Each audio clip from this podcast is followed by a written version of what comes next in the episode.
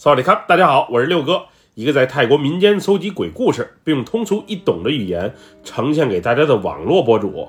今天带给大家的故事名叫《楼上的脚步声》，来自一位泰国曼谷朋友的分享。接下来，叫我们一起进入到这个故事当中。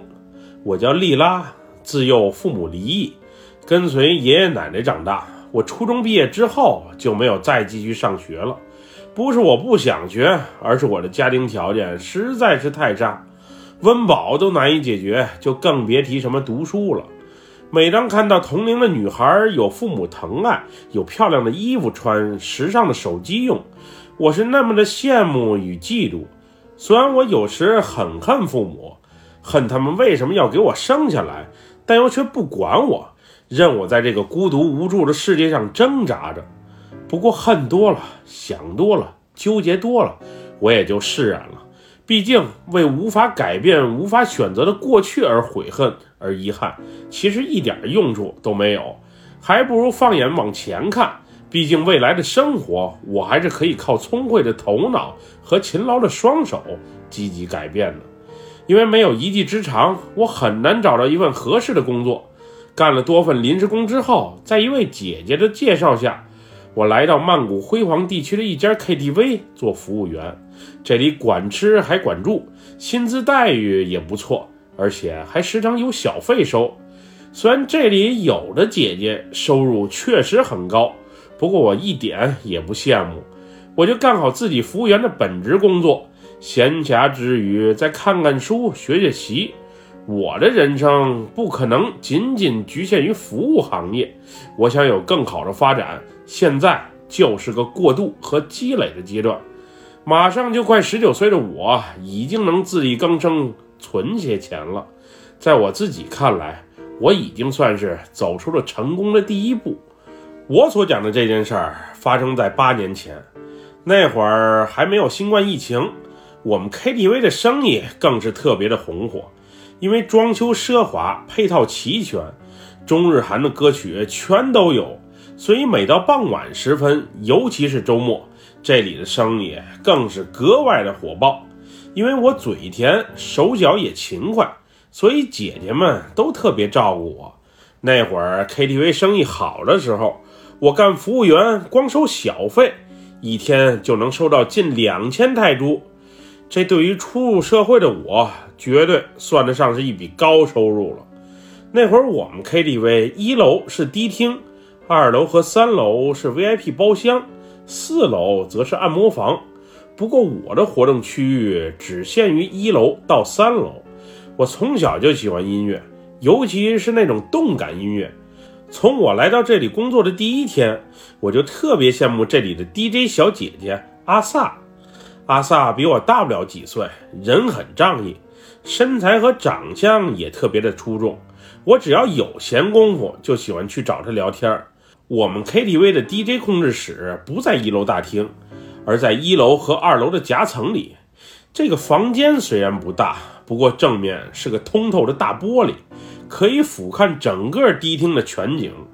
我们那里一般从晚上八点开始就陆续有乐队演出，又或是歌舞表演了。过了十二点以后，则全是 DJ 自由发挥的时间了。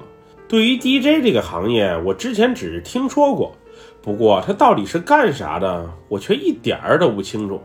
那会儿阿萨也很愿意教我，毕竟以我当时的能力，即使学个两三年，也不一定比他强。所以，对于他来讲是一点儿威胁都没有的。每回我去 DJ 控制室的时候，一张贴在墙上的红色符咒都让我心里感觉别别扭扭的。这个红色符咒，我在二楼一个房间门上也见过。那个房间平时都锁着门，即使生意爆满没房间的时候，也不会开放给客人使用。我一直都很奇怪，那个房间里到底有什么？为什么不让进？难道有啥秘密可言？每当向众人提出我的疑问，大家要不就是沉默的走开，要不就是警告我不要瞎打听。只有阿萨乐呵呵的开玩笑告诉我，那是老板的私人房间，一般人不让进。我也不知道他说的是真的还是编个瞎话忽悠我。总之，这一直都是存在我心里的问号。记得那是一个周五的晚上，原本临近周末，我们这里的生意不应该差，不过那天却出奇的怪。也就午夜时分刚过，一楼迪厅啊就基本没啥人了，二楼和三楼的 VIP 包房也基本全空了。也就四楼还零星有两三名顾客在按摩，所以那天忙完工作之后的我就溜到 DJ 控制室去找阿萨了。当时阿萨无精打采的在那里调着音，因为楼下都没啥客人了，唯一有点意义的事儿就是把时间赶紧耗光，然后下班回家。当时阿萨还递给我一根香烟，问我要不要试一试。不过我是不会吸，也不敢吸。我们那儿有明确的规定，是不能在工作时间又或者包房里吸烟的。毕竟都是全封闭环境，要是因为一个烟头而引起火灾，那后果绝对是难以想象的。不过阿萨从来不管这些，即使被罚了很多回，也是照抽不误。那天凌晨一点的时候，因为客人都走光了，迪厅主管就示意把音乐关了。当时一起到 DJ 控制室闲聊的还有另外两名刚陪完客人的小姐姐。我们聊着聊着，其中一个小姐姐就提到了楼上那个贴着红色符咒的房间。我刚才扶着客人去上卫生间，途经那个房间门口的时候，隐约听见有女人的哭喊声，而且里面还时不时的传来高跟鞋的踩踏声。那房间里不是一直都不对外开放吗？那个贴着红色符咒的房间里面啊，怎么可能有人？你绝对是听错了。我来这儿啊都两年了，就没见过那屋开过门。我记得主管提过，那屋漏水还是电路有问题，总之无法正常使用。不过咱家 KTV 以前就传闻闹鬼。说是有一天，保安从监视器里看到二楼走廊有人，但是查看一番之后，却什么人都没有。而且据传，凌晨三四点钟的时候，电梯还会自己上下楼，也不知道是不是真的，还是那些臭男人啊编故事吓唬咱们。另一名小姐姐紧接着答道。这时，阿萨用右手食指指了指楼上。然后做出一副无所谓的样子。此时我才意识到，那个门口贴着红色符咒的房间，不正是在这个 DJ 控制室的楼上吗？这也就完美解释了为什么这控制室的墙壁上也贴着一个相同的红色符咒。这确实反常，可能那间房内确实有什么灵异的东西，又或者不可告人的秘密吧。就在我们聊得正欢的时候，突然“砰”的一声巨响，打破了原本的平静。因为那时客人已经走的差不多了，音乐也全都关了，所以那声巨响格外的清晰。我下意识地开门瞅了一眼，此时又听见有人大喊着：“救命！有鬼！有有鬼！”于是好奇心驱使我们几个全都走出了房门，一探究竟。这时，只见保洁大妈惊慌失措地从楼梯间飞奔了下来，然后一见到我们几个，瞬间就瘫坐在地上。大姐看起来是被吓得不轻，一脸的煞白，还不时喘着粗气。大姐，您还好吧？这是怎么了？让您这么惊慌地从楼上跑下来？我，我刚才在二零三房间收拾。当时就我一人，原本一切都挺正常，不过突然一下，包间的灯却灭了。我原本想走出房门看看到底是咋回事，不过这时我猛然感觉到，在这漆黑无比的房间内，在我的身后好像多了一个人。那个人不时向我的脖子上吹着凉气，还不时发出诡异的笑声。我原以为是被恶作剧了，不过回头一瞅，却看见一个身穿白袍、披着头散着发的女人出现在我的面前。说来也怪，当时整个屋子都是黑乎乎的，但是我却能感知到她的存在。他就在我身边飘来飘去。当时我意识到自己一定是遇到鬼了，我努力逃到门边，却发现这门怎么都打不开。最后我猛推了半天才逃脱出来。刚才的那一幕实在是太可怕了。保洁大姐的这几声“有鬼，有鬼”的惊慌尖叫，也把楼下的保安和主管给招了上来。他们让我把大姐先扶进 DJ 控制室休息，然后俩人顺着楼梯去查看情况。保洁大姐刚才估计是被吓得不轻，此时的她不仅全身冒着虚汗，而且还打着寒战。我看大姐哆嗦的确实有些厉害，于是就顺手把屋内的空调给关上了。两个姐姐后来没多久就结伴回家了。而此时的 DJ 控制室里就剩下保洁大姐、阿萨还有我仨人。其实那会儿阿萨完全可以回家了，不过他仿佛看出我内心的恐惧，于是留下来陪我。说句实话，我虽然性格大大咧咧，平时脾气也挺冲，但是对这些灵异事件，多少还是有些畏惧和忌讳的。幸亏我现在住的是 KTV 的员工宿舍，要是我自己一人单住，我还真不确定自己有那个胆量。当时的气氛有些过于寂静，阿萨为了缓解这尴尬的氛围，还特意把音箱给打开了，放了两首轻音乐。不过第二首曲子还没完全放完，只听“啪”的一声，整个 KTV 全都黑了。当时我不确定是突然停电了，还是电闸掉了，总之是一片漆黑。那会儿的我有种喘不过来气儿的感觉，于是就把 DJ 控制室的门给打开了。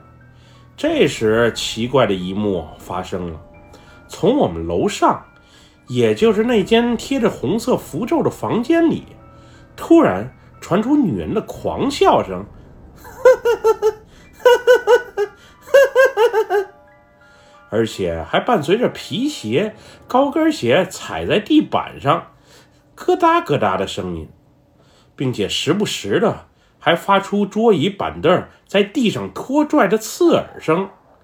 这突如其来的声音着实吓了我一跳，身旁的保洁大姐更是紧紧的一把拽住了我的胳膊。按理说，我们 KTV 的隔音应该做的蛮好的呀。这脚步声透过天花板传到楼下的房间，还有情可原。不过这女人的狂笑声穿透力实在是太强了吧？之后那女人疯狂的笑声变成了伤心的啼哭声，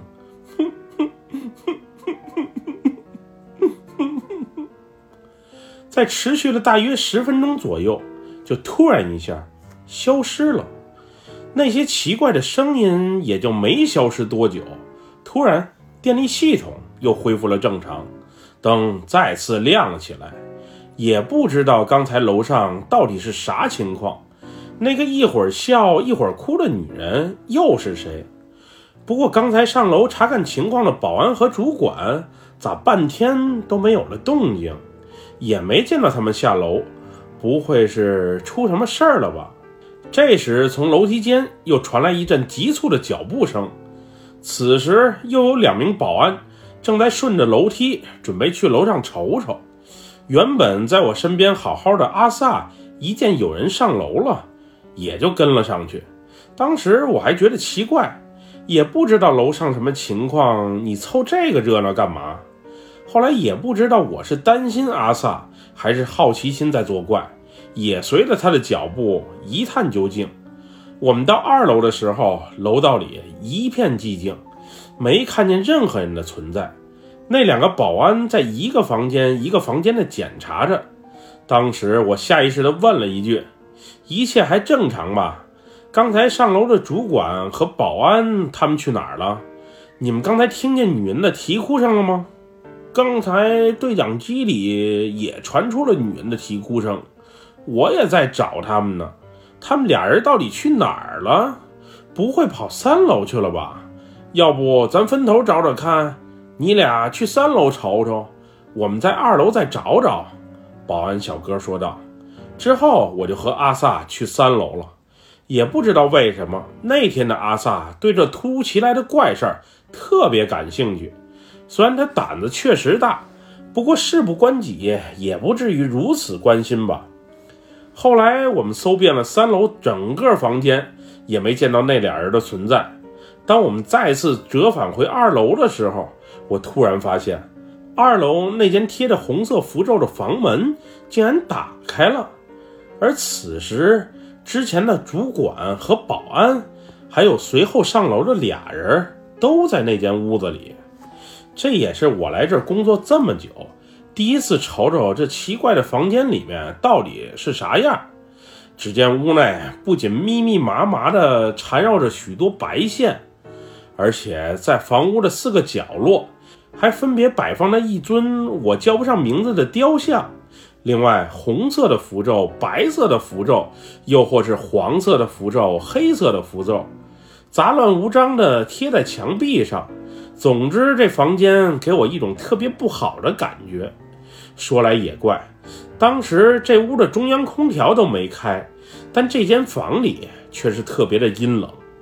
先前上楼的主管和保安，此时昏昏沉沉地躺在地上。嘴里还不时地念叨着什么。后来，我们帮着那两名保安把俩人分别扶下了楼。待把俩人安顿好之后，我和阿萨又随着保安的脚步回监控室瞅瞅，到底刚才发生了什么？他们是被陌生人袭击了，还是遇到了什么灵异事件呢？后来，我们从监控摄像头里面看到，保洁大姐慌慌张张跑下楼之后。二楼楼道的三处监控里面啊，总是闪现出一道黑影，那黑影经常从镜头前一闪而过，但把视频摁下暂停键之后，却什么都没有，只有播放的时候才能看见，慢放的时候虽然也有，但是黑影不明显。总之挺奇怪的。之后主管和保安上楼没多久。就因为停电，监控里面啊就没有了接下来的画面。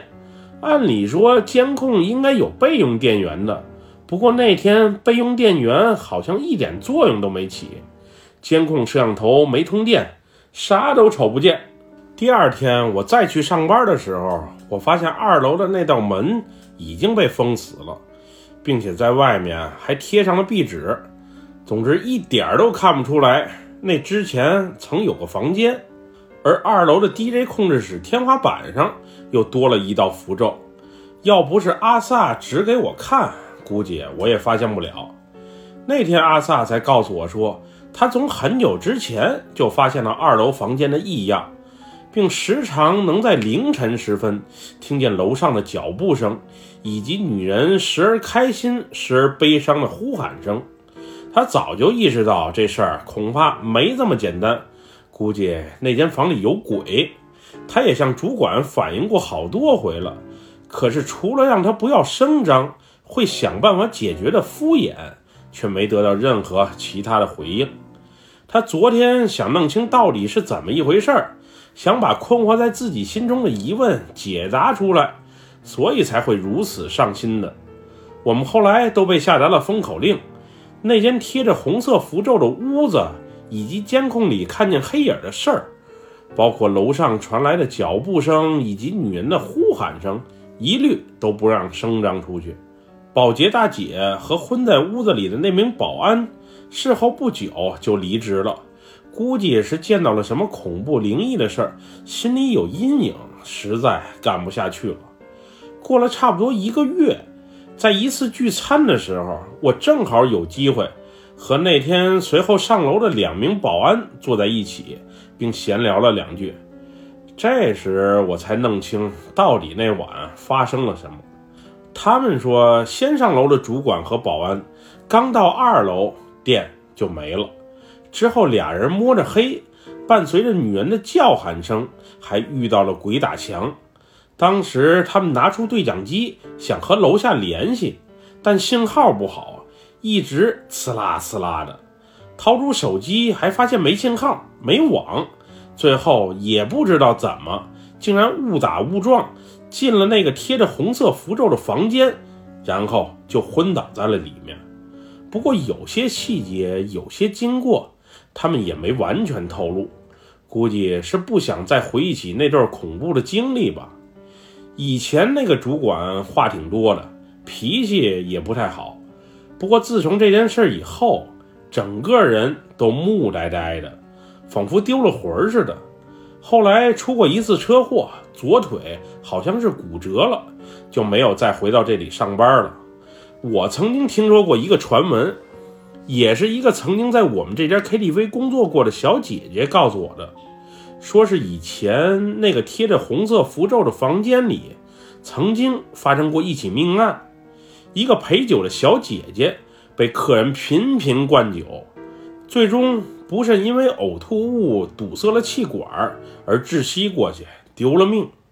对了，还有一件事儿，就是那晚小姐姐因意外致死的当班主管，就是后来在二楼遇见鬼的那个主管。不过这两件事的发生到底有没有联系，还就是一种巧合，我也不好多说什么。毕竟一切的一切都是道听途说，总之挺让人困惑的。后来我也没在那里工作多久，有了一些积累之后，就去学英语了。那会儿出国的机会啊有很多，不过前提是语言得过关。现在我在欧洲一个小国家开了一家属于自己的泰餐馆，并有了一个幸福美满的家庭。虽然我的出身不算是太幸运，不过我挺感谢那段坎坷的阶段，让我变得更强。人这一辈子，只要肯努力，老天爷终将还是会眷顾你的。我们虽然无法选择出身，但是可以选择自己想拥有的未来生活，并为之努力。也不知道现在那家 KTV 是否还开着，曾经的好友阿萨又在哪里？希望大家一切安好吧。本期故事就分享到这里，喜欢六哥故事的朋友，别忘了点赞和关注哟。咱们下期节目再见，我们俩拜拜，萨瓦迪卡。